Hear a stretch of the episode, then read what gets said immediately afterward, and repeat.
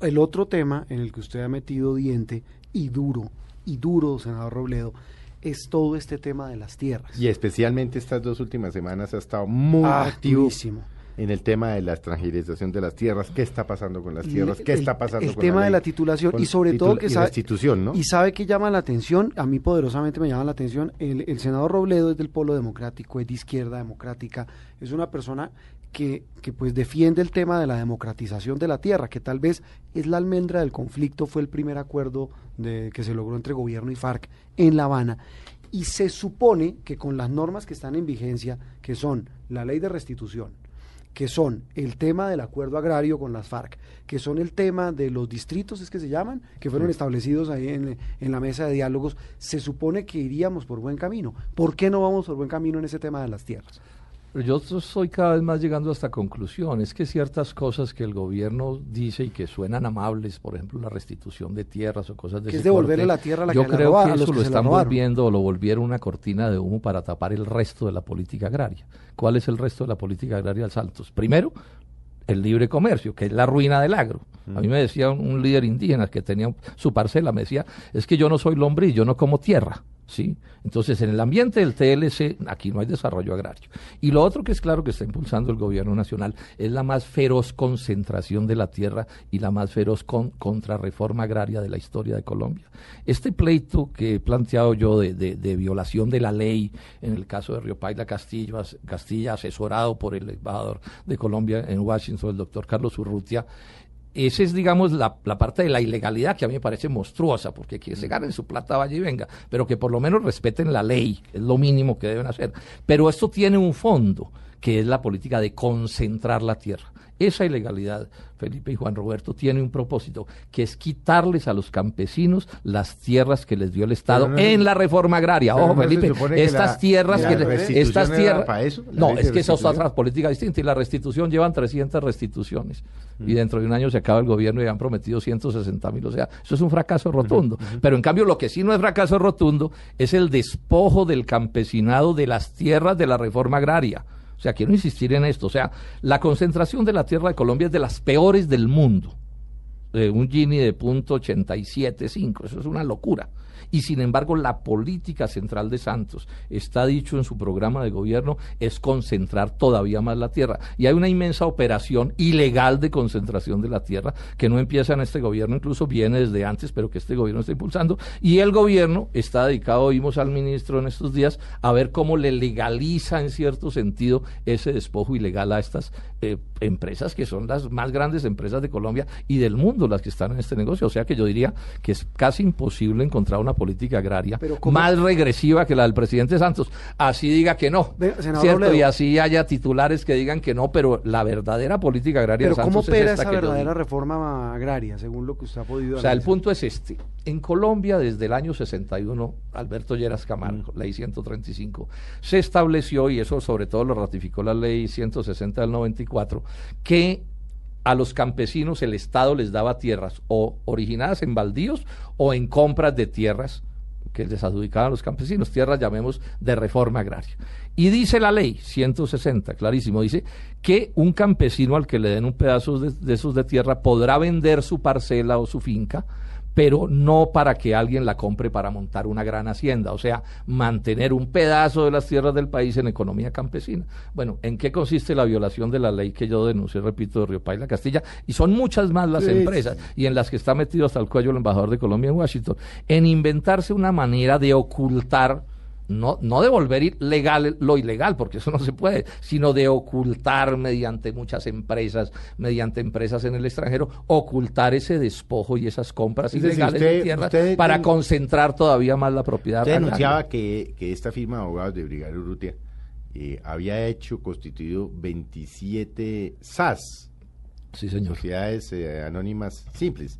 Y esas 27 compraron 27 predios que finalmente se volvieron uno. Compraron como 34 predios que al final se volvieron la Hacienda Veracruz, que tiene 40 mil que tiene 40 mil hectáreas. En el Bichada, y ¿no? cogieron esas empresas y las montan con funcionarios de Brigada Urrutia para que no, para que no Un apareciera funcionario, un sí. funcionario para que no apareciera Ruipayla Castilla, que apareciera como prestándole la plata a, a- a alguien y cogieron esas empresas y se las llevaron para España y después a Luxemburgo a esconderlas para ocultar toda esta maniobra fraudulenta de la que estamos hablando. Pero quiero insistir, no es solo este caso, son No, muchos pues, casos, es- son un poco de, de casos. casos. Entonces, y esa es la política agraria. Y cuando esto se estalla y se conoce, el gobierno presentó una ley que le tumbó la Corte Constitucional y ahora acaban de presentar otra a ver cómo le sanean esto al asunto. Eso fue lo que es lo que ha confesado el ministro de Agricultura en estos días ya en varias en varias ocasiones. Él dice que es que el Congreso tiene que arreglar este chicharrón, es la palabra es la palabra que él usa. O sea, estamos ante una cosa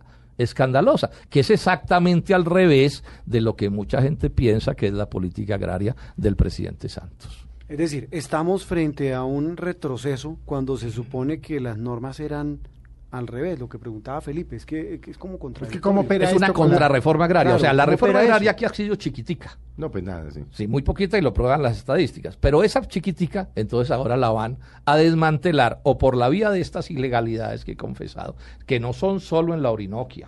Esto opera también en el resto de Colombia. Y además, para intentar arreglar el chicharrón que llaman la genialidad de Juan Camilo Restrepo fue ver que esas tierras ya no, los campesinos no se las vendieran o se las entregaran de alguna manera a estos magnates, sino que ahora quieren volverlos que disque socios a los campesinos Bueno, y- de estos personajes. O sea, es una gavilla del Estado contra las poquitas tierras que el campesinado Ese no era colombiano el esquema de una de las tener. haciendas famosas en el caso de Felipe Arias. Estaba recordando Sí. el tema. Ese, sí, es el modelo Carimagua, Carimagua. convertido, es el modelo Carimagua, recordemos que era Es el- Carimagua, yo hice ese debate, eran, eran 17 mil hectáreas que le iban a dar a 500 campesinos, Así y un buen día cambian la cosa y dicen, no, esos campesinos no saben trabajar, no sé unos ricos y que Sí, nos no, metan de llamemos un rico y démosela toda, las, las, las 17 mil hectáreas, el tipo tenía que probar que era un magnate, podía ser un extranjero, con el cuento de que es que los campesinos no saben trabajar y que es que en la Orinoquia es muy difícil la agricultura, un poco de cuentos que siguen echando,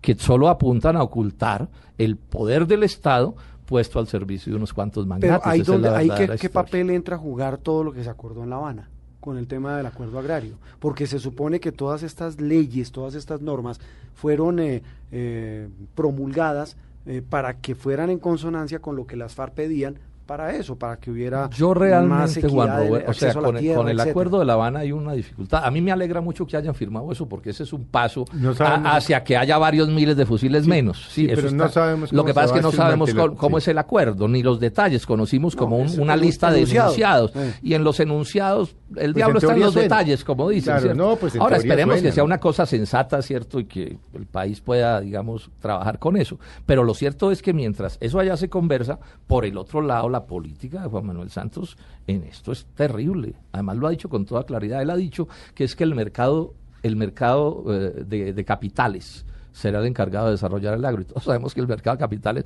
son nada menos que los banqueros. Sí, entonces cuando a uno le dicen que los banqueros también serán los que van a salvar al agro nacional, pues entonces, y si además es violando la ley, porque yo repito, todo esto parte de violar la ley a sabiendas de que violaban la ley. Ahí no hay nadie confundido, ahí no hay nadie El equivocado. embajador Urrutia emitió un comunicado casi que de inmediato cuando usted hizo la denuncia, eh, desmintiendo, diciendo que no era cierto, que él ya no tenía acciones en esa empresa, en eh, la firma de abogados, y diciendo que ni él ni nadie que él conociera tenía intereses en esas tierras en el Bichada. Ese comunicado yo diría que lo condena. ¿Por Porque es que es lo que dice. Dice dos cosas a las que yo no me referí, digamos, con respecto a él. Pero dice lo principal que dice es que él vendió las acciones de su empresa de Brigario Urrutia, las, que fue la que le hizo el diseño jurídico a Río Paila Castilla, que las vendió en agosto del 2012 cuando lo nombraron embajador. Bueno, aceptemos que vendió las, las, las, las, acciones, pero resulta que es que toda esta ruta del delito funciona desde el 2009, o sea, 2009, 2010, 11 y una parte Sí, de lo 2012, condena, sí. siendo él el principal accionista y el jefe de esa empresa. Ahora, un negocio, esa tierra costó 40 mil millones de pesos. Inclusive Brigaro Urrutia aparece como, como también como un poco el que consiguió, intentó conseguir las tierras. O sea que la explicación es absurda, porque él estuvo presente como jefe de esa empresa cuando se hizo todo el negocio. Entonces, que haya vendido sus acciones cuando lo nombraron embajador no, Bueno. no, no aclara absolutamente nada. Yo aprovecho para insistir en mi pregunta. El doctor Urrutia tiene que decirle a los colombianos qué fue lo que pasó allí. Es más, hay un doctor Uribe, también de la firma de Brigar Urrutia, Uribe Noguera, Sí. eh, José Francisco creo Sí, que se que llama, que ya debería haber salido al país Felipe y Juan Roberto a dar explicaciones. Es que él apareció como el único accionista de esas 27 SAS. Él es, digamos, él, él- él es el hombre de la parte inmobiliaria de Brigario Urrutia, porque este negocio más que agrario es de especulación inmobiliaria. ¿sí? Sería lo menos que saliera y nos contara por qué las 27 SAS, Eso por qué se fueron a esconder eso en Europa, pasar, etcétera, no etcétera. preocupe. Bueno,